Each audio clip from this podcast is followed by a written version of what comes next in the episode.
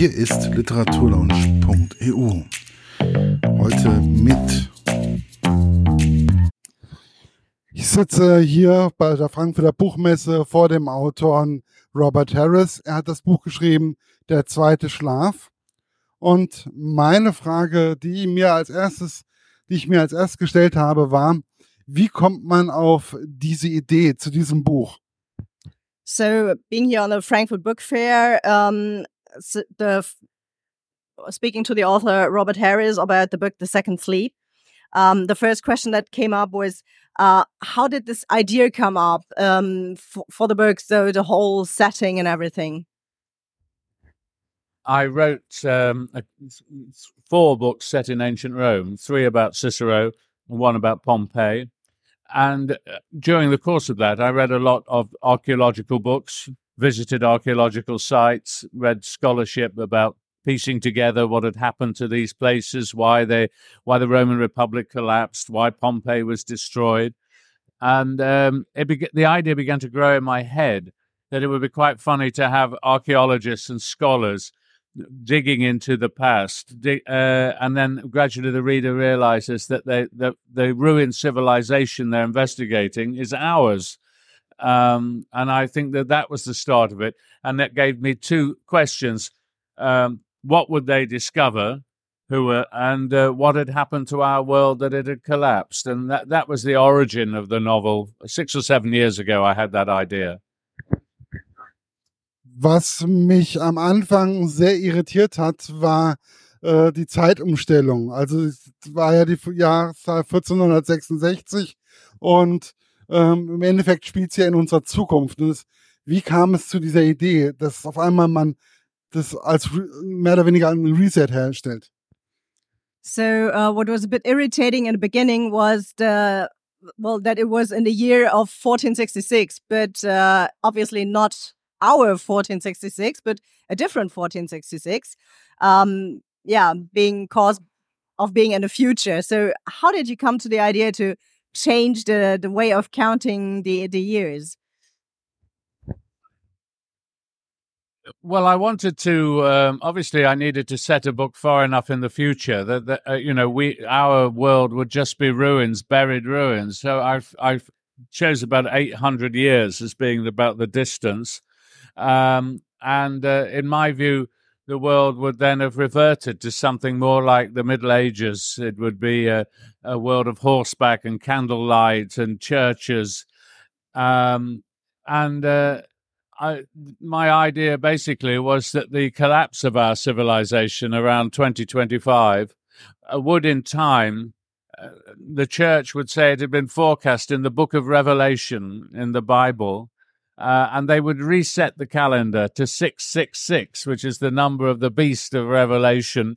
Uh, and so the calendar, calendar restarts. So 800 and something years in the future uh, would be 1468. Uh, uh, and uh, so that's how that came about. And it is, it is the, the book plays a sort of game with the reader at the beginning. Um, unfortunately, I everybody who listens to this broadcast or reads the newspapers about the books knows what the what the twist is now, but I suppose that that's inescapable.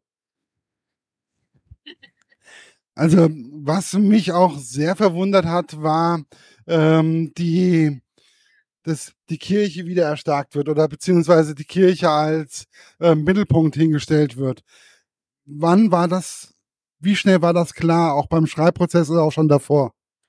Uh, what was a bit surprising was the re-strengthening of the churches um, and that they really take control about everything again. Um, was it kind of clear from the beginning, or that did that just turn out during the writing process? I think that became clear to me from the beginning because, uh, first of all, physically, the churches would stand uh, because of their construction. They're likely to last far longer than modern buildings. So the churches would be there, and people after this calamity would, I think, congregate in the churches for comfort and for shelter, community, for safety. And then I think the churches would come to offer an explanation for what had happened I mean, why have the churches lost their hold on modern life? It's because of science and technology, reason. We no longer believe it. But if if all this world of the digital internet and so on was destroyed, if electricity ceased to exist, I think people would go back to the old ways and the and old faiths that would fill up the gap that was uh, been removed by the loss of all those things. And you know, look around now. There's so many conspiracy theories and so much superstition, so much challenging of fact. I think there's a huge capacity in human beings to want to believe something other than the, than the world, the, the plain physical world around them. So there's, I'm, I really feel that um, religion, organized religion, would step back again uh, and become a force in the country again. Wie kam es eigentlich zum einzelnen Titel, also der, der zweite Schlaf? Und äh, warum ist es immer wieder so präsent? Aber ich, ich zum Beispiel kannte den äh, zweiten Schlaf gar nicht. um, the title, The Second Sleep. Um, actually, uh, for us, it was an, an unknown um, phrase. Um, how did you come to this idea? So, yeah. I uh, when I started researching the book, uh, realizing that I had to go back to pre-industrial civilization, I discovered that in in pre-industrial times, people used to go to bed much earlier, and they they used to have this thing called the second sleep. Um, you would go to you would go to sleep from about sort of nine o'clock in the evening till about one o'clock in the morning, and then you would wake up. People used to wake up, and rather than stay in bed, they would get up and they would uh, maybe eat something or do a household job or even socialize, and then go back to bed for the second sleep or morning sleep. And um, I think that's a natural human pattern of sleep. In fact, the science scientists now recognize that we tend to sleep in cycles, the three or four hours each. Uh, and in the past, that people used to go along with it. We, when you know, whereas we try and stay in bed. And uh, I thought that if you took industrial society away again, we would go back to sleeping like that. And I found it a rather beautiful kind of metaphor um, that that the world had gone back to sleep again, uh, and and I thought it was just a, a rather intri intriguing title for the novel. Sehr interessant. Ähm, wie ist es eigentlich, etwas zu beschreiben, was im Endeffekt im 16. Jahrhundert stattfindet, weil da ist ja so diese äh, Mechanismen, diese mechanischen Webstühle zum Beispiel, die, die der eine hat, ähm, gibt es ja so ab dem 16. Jahrhundert, Mitte des 16. Jahrhunderts und das mehr oder weniger auch als Zukunft zu beschreiben. How does it feel to describe um, situations which are from their type more situated in the 16th century, 15th, 16th century, but placed in the future, so kind of tweaking the time? How does that feel? It feels like coming home in a strange way because my first novel, Fatherland, also had an imagined past and a conjectured future. It was set in the past in, the, in 1964, but that was 1964 was sort of in the future after Germany had uh, supposedly won the war. So uh, that was playing around with time in a, in a similar way. And I think that um, I, I enjoy that. Uh, imaginative leap. I, have tried to create in this novel a very real landscape and world uh, the, of, of, of this southwestern England and this, this tiny village and this small town and the, and the uh, deserted moors and, and, a, and a concrete structure. No one knows what it's about. I, I, tried to make it physically very real. There's nothing uh, fantastic about it, um, but want has just adjusted time, and so you hope that you know the the reader falls into this Im, Im, Im, imagined world, and uh, it's disorientating. Um, and I've had a great deal of pleasure doing that, working on several levels at once, setting it in the future, trying to think of us as the past, playing around with that concept. Uh, it made it quite a complicated book to uh, to write and hold in my head, but uh, I enjoyed doing it. I thought it was something. I, th- I thought it was something new to try. Was dich gerade. Wie ist es, etwas zu beschreiben, was, also ich, ich, wie ist es etwas, so eine Tiefe zu geben, also einem Buch so eine Tiefe zu geben und das nur im Anführungszeichen auf 400 Seiten, weil es werden ja viele Themen angepackt in diesem Buch und andere Autoren brauchen dafür 1000 Seiten oder 1200 Seiten. Sie schaffen es in 400 Seiten und es ist einfach nur spannend und schnell und einfach zu lesen.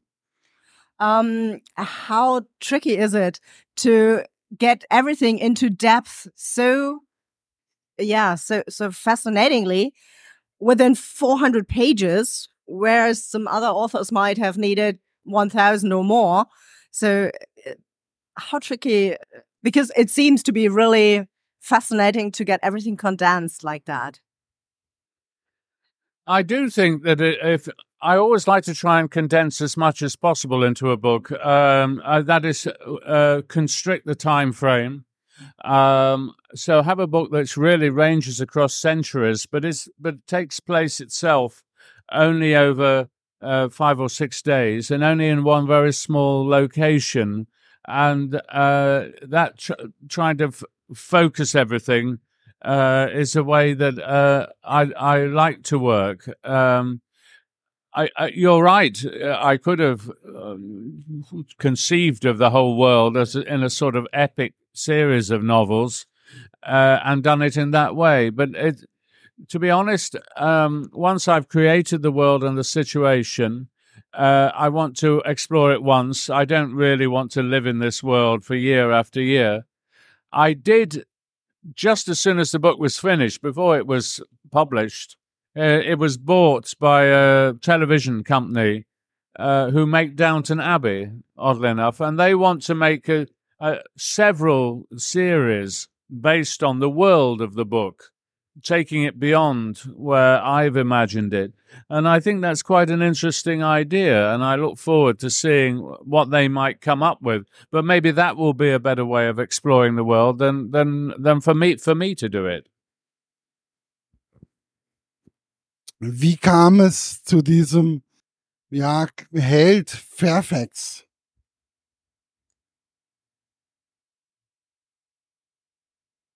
Okay. Um, how did uh, did you come up with Fairfax as a special um, hero in the book? He's a character um, who, rather like uh, the policeman in Fatherland. I, I, mean, I wanted someone who was a, a, part of the ruling elite, if you like. He's a he's a priest at a time when the church is all powerful. Um, he's young uh, he's led a very sheltered life. Because he seems to be a, a, loyal servant of the church, he's given this job by the Bishop of Exeter to go to this remote valley in a small village and, and bury the dead priest and then return. But he, when he gets there, he uh, starts to realize uh, things and becomes curious and that character uh, is one is is a sort of figure I've written about before. Someone who's an insider and an outsider. Someone who I find quite uh, a, an attractive figure who explores the world, and the reader explores it with him. Um, and he suffers a crisis of faith. His life is turned upside down in a fairly short space of time. Um, and it seemed to me that he was the best way of telling the story. I did think of telling the story from the other principal character's point of view, that of the antiquarian, the old archaeologist, uh, but it seemed to me that he would know too much from the start. Uh, the idea of having someone who knew little to begin with, um, I thought was the best way to tell this tale.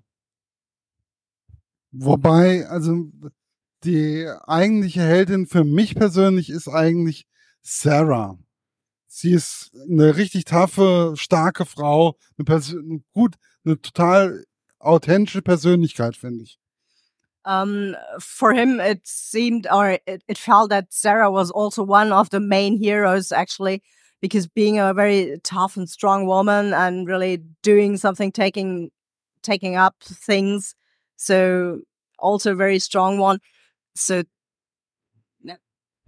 Yeah, Sarah is one of my uh, favorite of the women characters I've created uh, in the novels because I think that she's, uh, as you say, she really changes the whole story. She's the driving force in many ways.